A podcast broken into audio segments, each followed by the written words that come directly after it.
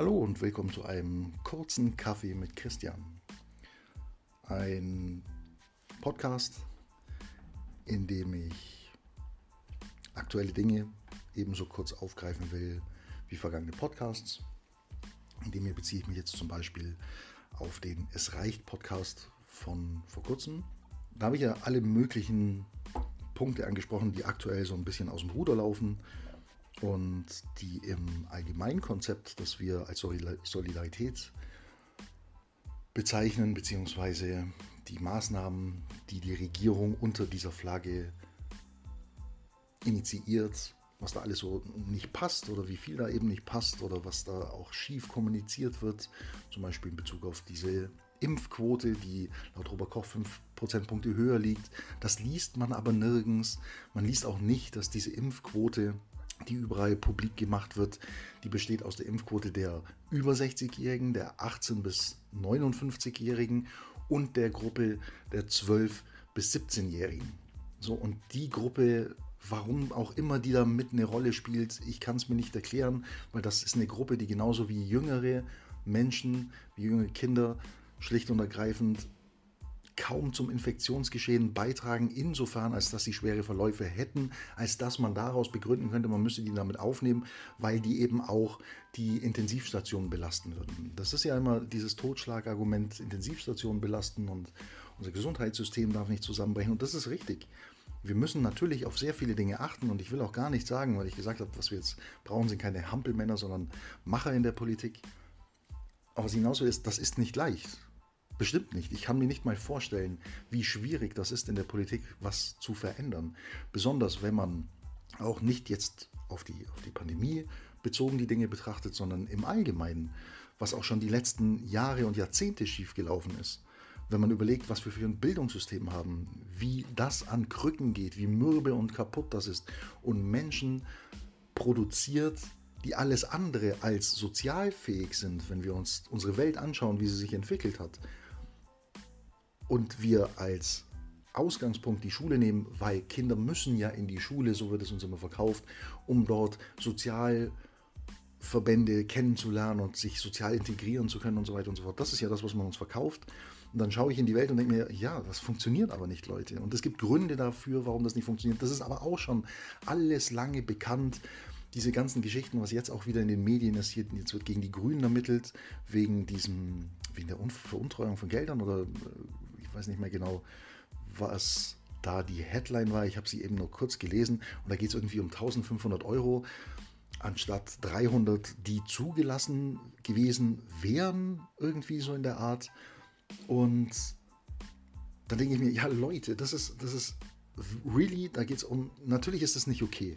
Wenn das nicht legitim war, dann ist es nicht okay. Auf der anderen Seite haben wir Leute wie Nüsslein und Co., die mit diesen Maskengeschäften Millionen gescheffelt haben, die freigesprochen wurden, weil das Gesetz das nun mal hergibt. So, das heißt, wir haben seit Jahrzehnten Korruption in Form von Lobbyismus, der ganz massiv Einfluss darauf nimmt. Da ändert sich ja auch nichts. Dann ist wieder ein Versuch, so ein Lobbyregister zu machen da muss aber dann gar nicht alles eingetragen werden. Dann haben wir Leute, die unterschreiben, dass sie nicht korrupt sind und so weiter und so fort. Und dann zeigen sie sich doch irgendwie damit befangen. Und das ist alles nur Lug und Trug. Und letztendlich ist die Gesellschaft nichts anderes, weil das ist wie eine große Familie. Wenn ich von den Oberen nicht erwarte, dass die ihren Mist auf die Reihe kriegen, dann kann ich auch nicht erwarten, dass die Leute unten ihren Mist auf die Reihe kriegen. Weil wenn ich niemanden habe, der verantwortungsvoll sich selbst gegenüber handelt, kann ich auch nicht erwarten, dass die Leute das an der Basis tun. Und damit beziehe ich mich auf, ich glaube, den Podcast in Bezug auf direkte Demokratie, den ich gemacht hatte, wo ich eben sage, es ist völlig irrelevant, wer da oben als, ich sage es jetzt mal extrem zugespitzt, nicht mein Ernst und eher satirisch gemeint, als Suppenkasper rumspringt, der die Teller verteilt, wer was bekommt, sondern es geht darum, was ich, was du, was deine Freunde, was deine Familie und so weiter, was die Basis macht. Weil solange wir uns, ich sage einfach mal, verantwortungslos verhalten, wird sich auch nichts ändern. So einfach ist das. Und das ist in der Pandemie genau das gleiche wie in Schulen, im Alltag, in Bezug auf Umwelt, Mitmenschen und so weiter und so fort. Solange wir uns nicht selbst reflektieren und anfangen, die richtigen Schlüsse aus unserem Handeln zu ziehen, wird sich daran nichts ändern. Und die Schlüsse, die wir im Augenblick, im Großen und Ganzen, natürlich gibt es da auch Nuancen und es gibt welche, die machen das schon anders und so weiter und so fort. Darauf will ich ja gar nicht raus. Es geht das, um das große Ganze. Wenn ich mir das anschaue, dann ziehen wir die falschen Schlüsse. Und dass wir die falschen Schlüsse ziehen, ist ja auch kein Wunder. Weil alle, wie wir hier sind, sind in irgendeiner Art und Weise konditioniert. Zum Beispiel, wenn du in Deutschland geboren bist, dann kommst du in Deutschland in dieser Kultur auf die Welt in einer bestimmten Art und Weise. Da wird in einer bestimmten Art und Weise mit dir umgegangen. Da wirst du in einer bestimmten Art und Weise aufgezogen. Dir wird alles Mögliche erklärt und gesagt, was richtig ist und was falsch ist und was du zu fühlen hast und was du zu denken hast. Als Beispiel dafür, uns wird beigebracht, dass wenn wir auf die Straße gehen, dass wir erst nach links schauen und dann nach rechts. Ist auch sinnvoll. Darüber brauchen wir nicht reden, weil die Autos nun mal erstmal von links kommen. Bringt uns nichts, wenn alle im Straßenverkehr sterben, dann haben wir es mit der Evolution nicht weit gebracht so. Aber wir machen halt auch andere Sachen, die eben nicht clever sind. Dazu gehört als Beispiel Kindern, die hinfallen, zu sagen, komm, steh auf, es hat doch nicht wehgetan. Das ist ein Beispiel, das ich sehr häufig in, in, Gesprächen mit anderen Menschen bringe, weil wenn meine Frau, Freundin, mein Partner, mein, mein Kumpel, meine Mutter, mein Vater, egal wer, wenn ich mit diesen Personen, erwachsenen Personen in der Stadt unterwegs bin und die fallen hin, würde ich nie auf die Idee kommen, ihnen ihr Gefühlsleben abzusprechen und zu sagen, komm, steh auf, hat doch nicht wehgetan. Jetzt wein doch nicht. Och, war doch gar nicht so schlimm. Das ist absoluter Quatsch. Das würden wir bei Erwachsenen nicht tun. Bei Kindern maßen wir uns an, dass wir es besser wüssten. Weil Kinder sind klein, ungebildet, dumm denen muss man das erst beibringen, die wissen nichts, die sind da, um uns zu ärgern und so weiter und so fort. Diese ganzen Konditionierungen, die uns mitgegeben werden, während wir Kinder sind. Das ist das, was wir lernen. Und wenn wir nicht reflektieren, geben wir das an unsere Kinder weiter. Wenn ich mich in der Familie darüber beschwere, dass so viel geschrien wird, besonders wenn ich meine Kinder immer anschreie, ist das der Punkt. Vielleicht sollte ich überlegen, ob nicht ich der Auslöser dessen bin, weil Kinder adaptieren das. Wir konditionieren unsere Kinder, genauso wie wir konditioniert worden sind. Das heißt, wir werden von der Kultur konditioniert, von der Religion, in der wir aufwachsen, von den Dingen, die wir im Kindergarten, von Erziehern, von anderen Kindern, von anderen Eltern, von unseren Eltern, von Freunden und so weiter und so fort. Das alles konditioniert uns. Das bedeutet, dass die Reaktionen, die wir irgendwann dann mal im Erwachsenenleben auf bestimmte Situationen zeigen, das ist eine konditionierte Reaktion weil die haben wir irgendwann mal gelernt als, okay, das ist die richtige Reaktion. Und wenn ich das niemals hinterfrage, dann werde ich das auch immer so weitergeben, auch an meine Kinder, an andere und so weiter. Dann hat man so Glaubenssätze, die man damit nimmt und mittransportiert letztendlich. Ein gutes Beispiel aus meinem eigenen Leben ist im Übrigen, ich bin früher, wenn ich mit meiner Mutter gelaufen bin, wir Scheidungskind, wir hatten nicht viel Geld und ich bin immer gelaufen und ich habe oft so geschlurft, mit den Füßen so über den Boden geschlurft. Ich weiß nicht, wer das kennt. Und meine Mutter hat mich dafür immer, ja, angegangen ist jetzt ein blödes Wort, aber zurechtgewiesen, ich solle das nicht tun, weil sie möchte das nicht. Das klingt schrecklich und das macht einen schlechten Eindruck und so weiter und so fort. Aber irgendwann, als ich älter war und als ich mit Kindern zu tun hatte, ist mir dieser Satz auch rausgerutscht. So, ah, heb deine Füße hoch, schlurf doch nicht so. Und dabei ist mir das erste Mal aufgefallen, wie doof das klingt. Und dann habe ich überlegt, was könnte das sein und was könnte dahinter stecken. Und erst durch das Reflektieren bin ich drauf gekommen, nee, nee, es ging meiner Mutter gar nicht darum, dass das vielleicht irgendwie komisch aussieht oder sie das Geräusch nicht mögen könnte, sondern es ging darum, dass wir kein Geld hatten. Und durch dieses Schlurfen sind diese Schuhe extrem schnell kaputt gegangen. Und das war die Sorge meiner Mutter. Aber das hat sie nicht kommuniziert. Warum auch immer wir dazu angehalten sind, immer häufiger eben nicht die Dinge zu kommunizieren, die eigentlich wirklich wichtig wären. Weil mit unseren Kindern können wir auch komplett ehrlich umgehen das sind coole Menschen, die können sehr viel lernen. Und das Beste an Kindern ist, sie zeigen einem postwendend, wenn man Scheiße gebaut hat. Aber das nehmen wir gar nicht wahr in unserer ablenkenden und ständig überfordernden Gesellschaft, die wir geschaffen haben. Das fängt in der Schule an, indem Eltern sagen, Noten sind gut und selber aber viele Fragen, die Kinder in der fünften haben, nicht mal mehr selber beantworten könnten. Sind die Eltern trotzdem in diesem Wahn so, ja, das müssen die Kinder lernen. Nein, wenn du es heute nicht brauchst, warum sollte das das Kind lernen? Und wenn das Kind das irgendwann in seiner Laufbahn irgendwann mal brauchen sollte, dann wird es das lernen, weil es ihm Spaß macht.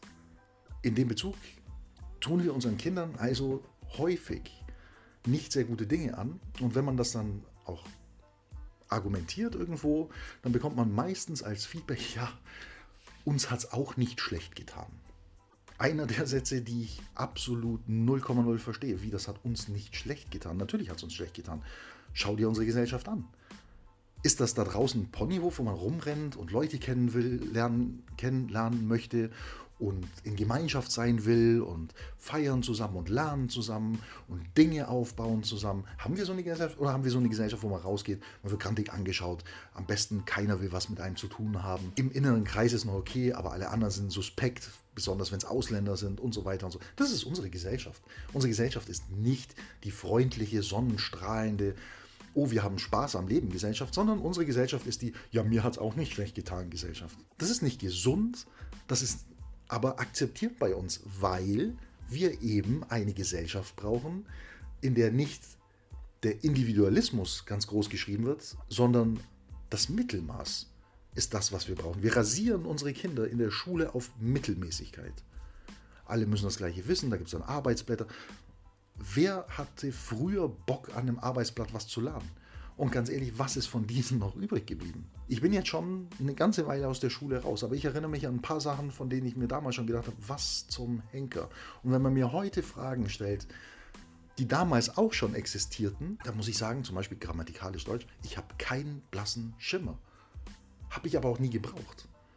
Auch hier eine kleine Anekdote. Ich habe sehr, sehr gerne früher Aufsätze geschrieben und Erörterungen. Das hat mir richtig Spaß gemacht. Gerade auch dann Geschichten schreiben hatte ich richtig Bock. Habe ich richtig gefeiert.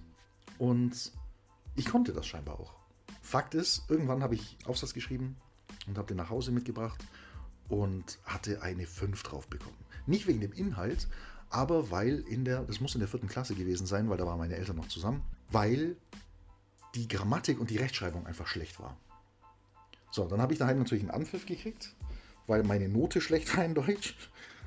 Klar, in der vierten Klasse ist das super wichtig. So mitten in der Entwicklung eines Kindes muss man unbedingt einen Dämpfer kriegen. Das ist ganz wichtig, dass man weiß, wo man hingehört in der Gesellschaft.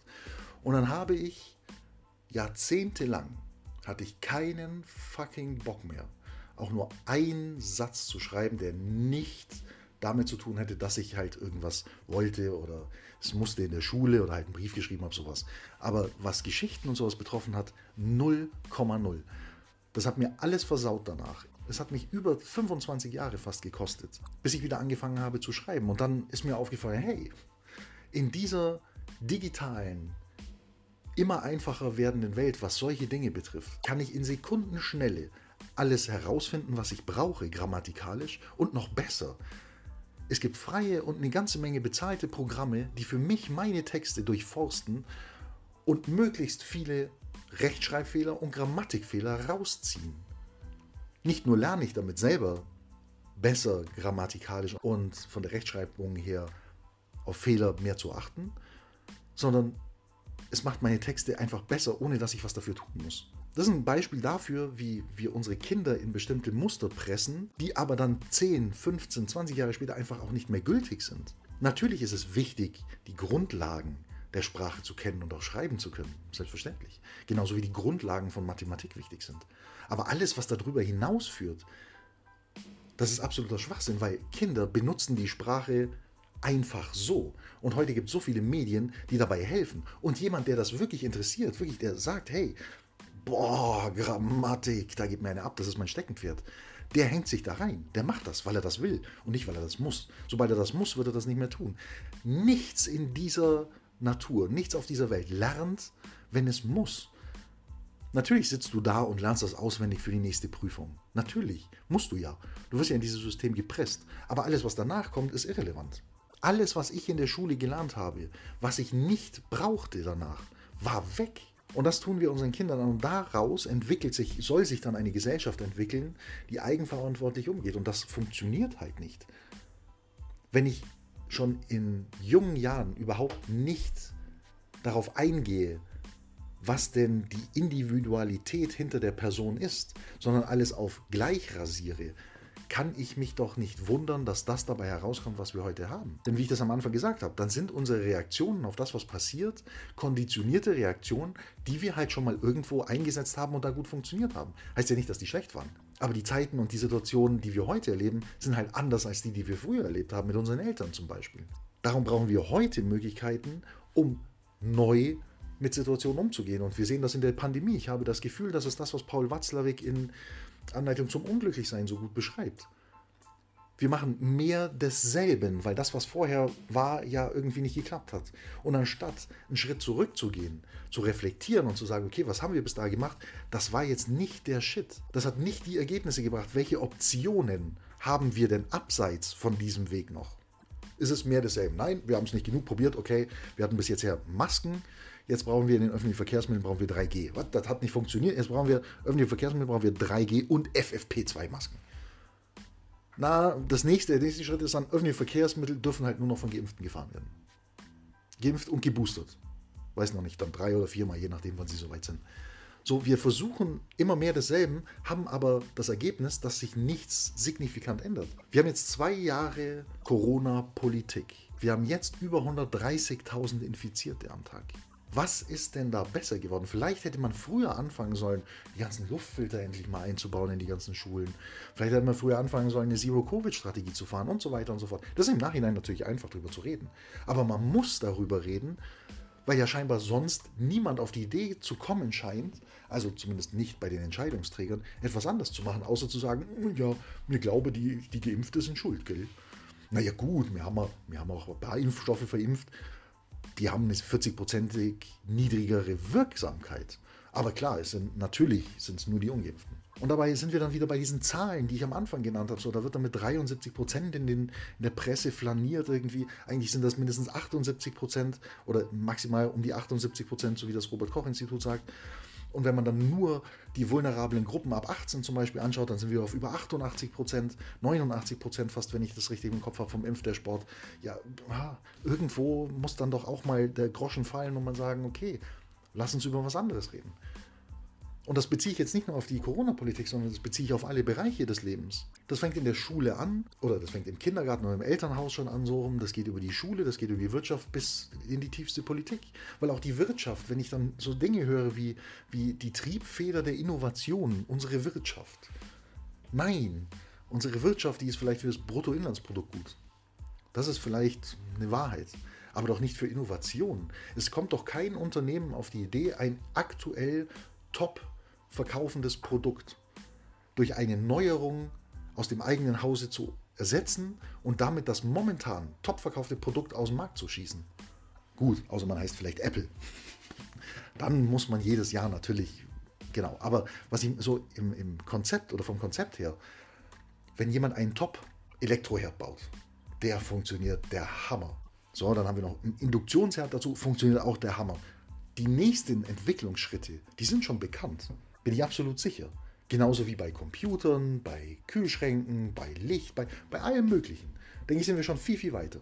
Produkte dieser Art werden aber nicht auf den Markt kommen, solange sich die aktuellen noch gut verkaufen. Wäre auch wirtschaftlich der Todesstoß. Wäre man ja bescheuert, weil man weiß ja noch gar nicht, wie das neue Produkt ankommt. Und wir haben ja jetzt ein Verkaufsprodukt, das super läuft. Also ist doch die Wirtschaft keine Innovation, sie hält sie ja eher zurück. Genauso wie viele Bereiche in der Forschung einfach nicht weiterverfolgt werden, weil die entsprechenden Geldgeber dazu nicht da sind.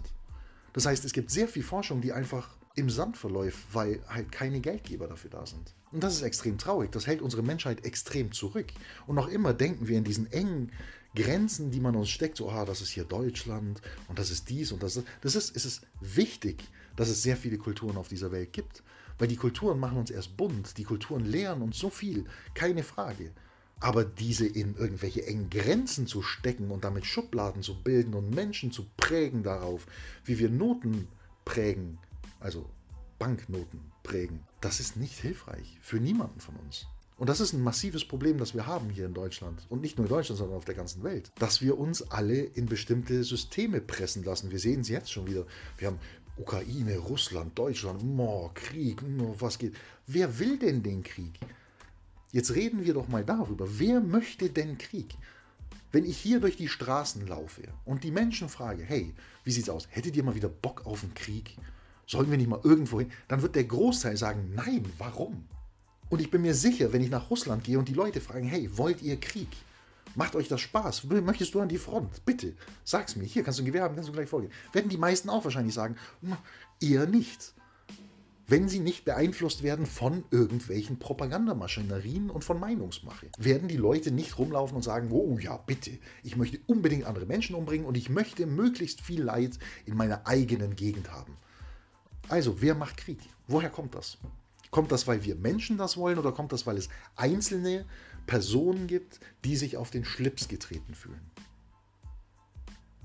Und das sind Probleme, die wir haben, die wir aber nicht lösen, wenn wir darauf warten, dass die Menschen, die diese Probleme auslösen, sie lösen. Diese Probleme können wir nur angehen, wenn jeder für sich die Verantwortung übernimmt und die Dinge ändert. So wie ich das am Anfang angesprochen habe. Es geht darum, dass du dich, dass ich mich, dass deine Freunde, Familie und so weiter, dass wir anfangen, gemeinsam im Kleinen das zu ändern, was wir nicht wollen. Wenn du heute in den Laden gehst und einfach blindlings irgendein Produkt aus der, aus der aus dem Regal nimmst, beziehungsweise dir irgendein Kleidungsstück kaufst oder Schuhe oder ein Technikteil oder egal was, wenn du das einfach machst, ohne dir anzuschauen, woher kommt das, unterstützt du eine Welt, die darauf aufgebaut ist, dass es uns geht, uns gut geht und anderen scheiße geht. Solange wir nicht anfangen, mit jedem Euro, den wir ausgeben und mit jeder Entscheidung, die wir treffen im Alltag, für die Welt zu sorgen, die wir haben wollen, wird sich nichts ändern. Und das meine ich nicht auf Gewalt bezogen, absolut 0,0. Es braucht keine Gewalt, um den Alltag zu ändern. Aber sobald du für dich selber anfängst, in jede Entscheidung, die du triffst am Tag, tatsächlich deine reflektierte Meinung zu packen, so kann sich was ändern. Ich brauche keine Fridays for Future Bewegung, wenn alle Fridays for Future Anhänger in Anführungszeichen von heute auf morgen aufhören würden, Tierleid zu unterstützen. Keine Milch, keine Eier, kein Fleisch, keine Tierhaut tragen, keine Kosmetik kaufen, die damit zusammenhängt und so weiter und so fort. All das wie ein veganen Lebensstil durchziehen würden. Nur die Leute, die die Fridays for Future Bewegung unterstützen. Das hätte so einen großen Impact auf das Klima, dass wir es leichter hätten. Wir brauchen keinen Politiker, der da oben irgendwas entscheidet. Genauso ist es, wie wenn die Leute auf die Straße gehen und sagen, okay, ich kaufe mir heute ein neues Auto. Ja gut, kaufe ich mir halt ein Elektroauto. Da muss ich zwar ein paar Abstriche machen, aber komm, für die Umwelt mache ich das.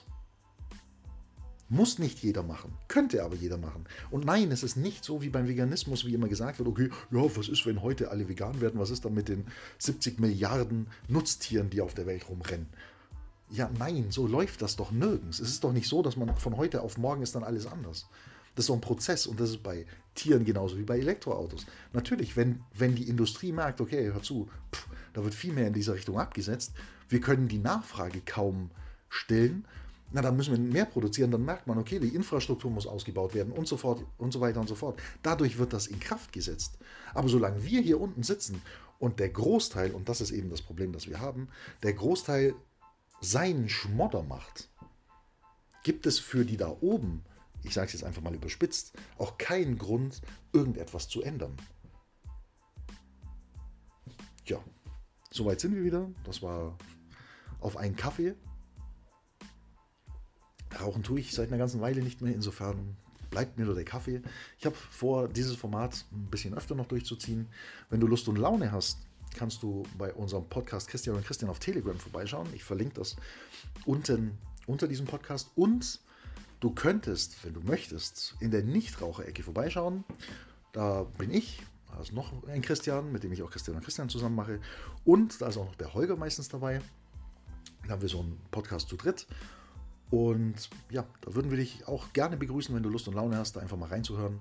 Komm rüber, supporte uns, hilf uns ein bisschen Gehör zu bekommen und ich wünsche dir jetzt noch einen wunderbaren Tag. Mach was draus, beweg was und danke fürs Zuhören. Bis neulich.